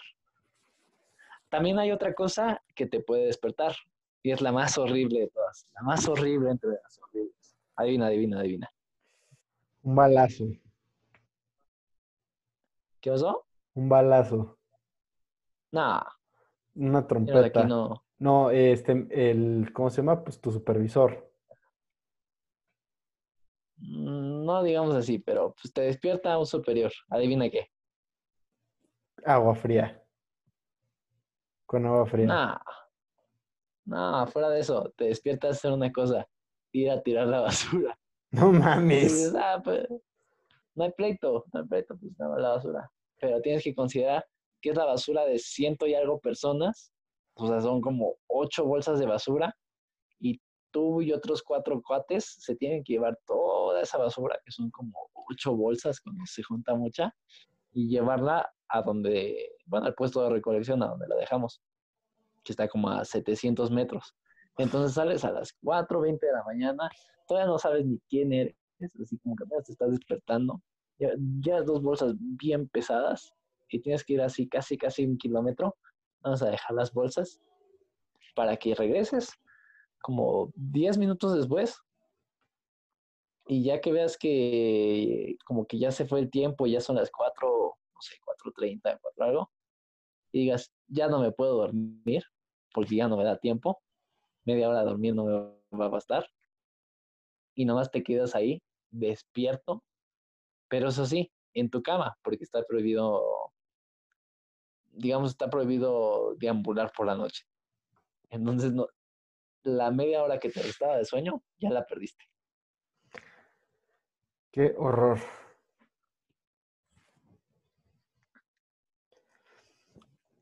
¿Tú qué, cómo qué crees que ha sido lo que más te ha ayudado pues unirte aquí a las Fuerzas Armadas? Pues es como que las Fuerzas Armadas te proporcionan tanto una disciplina, ah, es un cambio muy, muy, muy radical a la manera de vivir que ya anteriormente, pero es realmente muy, muy bueno para tu propio bien, te vuelves más disciplinado, te vuelves una mejor persona, tratas mejor a tu cuerpo, tanto físicamente como mentalmente, como que tienes más consideración por, por ti mismo, eh, generas realmente muy, buenas amistades, hay un, un gran sentido de camaradería en todo el ejército. Y como que te da una gran posibilidad de superación personal, lo que me agrada. la neta sí, sí es algo, la neta sí se me hace algo muy admirable lo que estás haciendo. Y pues ojalá pronto nos veamos después de la cuarentena, ojalá nos veamos y podamos... ¿Me escuchas, Sí. ¿Sí? ¿Me escuchas? Eh, ¿Hasta qué punto me escuchaste? Que se me... que a mí me Tú no te de la cort- conferencia. Te lo juro, no te cortaste, bro. Milagrosamente Ah, no te raro. cortaste. Pero, o sea, la neta sí se me hace Pero- muy padre lo que estás haciendo. Ojalá y pronto nos podamos ver y comer y ir por unos taquitos o algo así, bro. Va que va, eh, yo te los invito. Si quieres hasta los de Coajimalpa, eh. Vamos a, vamos a esos, no te preocupes. Nos va- vamos por unos tacos o algo así. Y pues nos vemos que la neta sí se, sí se extraña al poderosísimo Juancho. Un fuerte abrazo y pues, algo que quieras agregar. qué loco que ya hace mucho que no me llamaban así. Pancho, ya ese, ese apodo ya es de, de otra vida, parece. Es tu nombre de civil. La verdad que sí, eh, el apodo que me decía de civil. Bueno, Bueno, Chema, un abrazote, la verdad.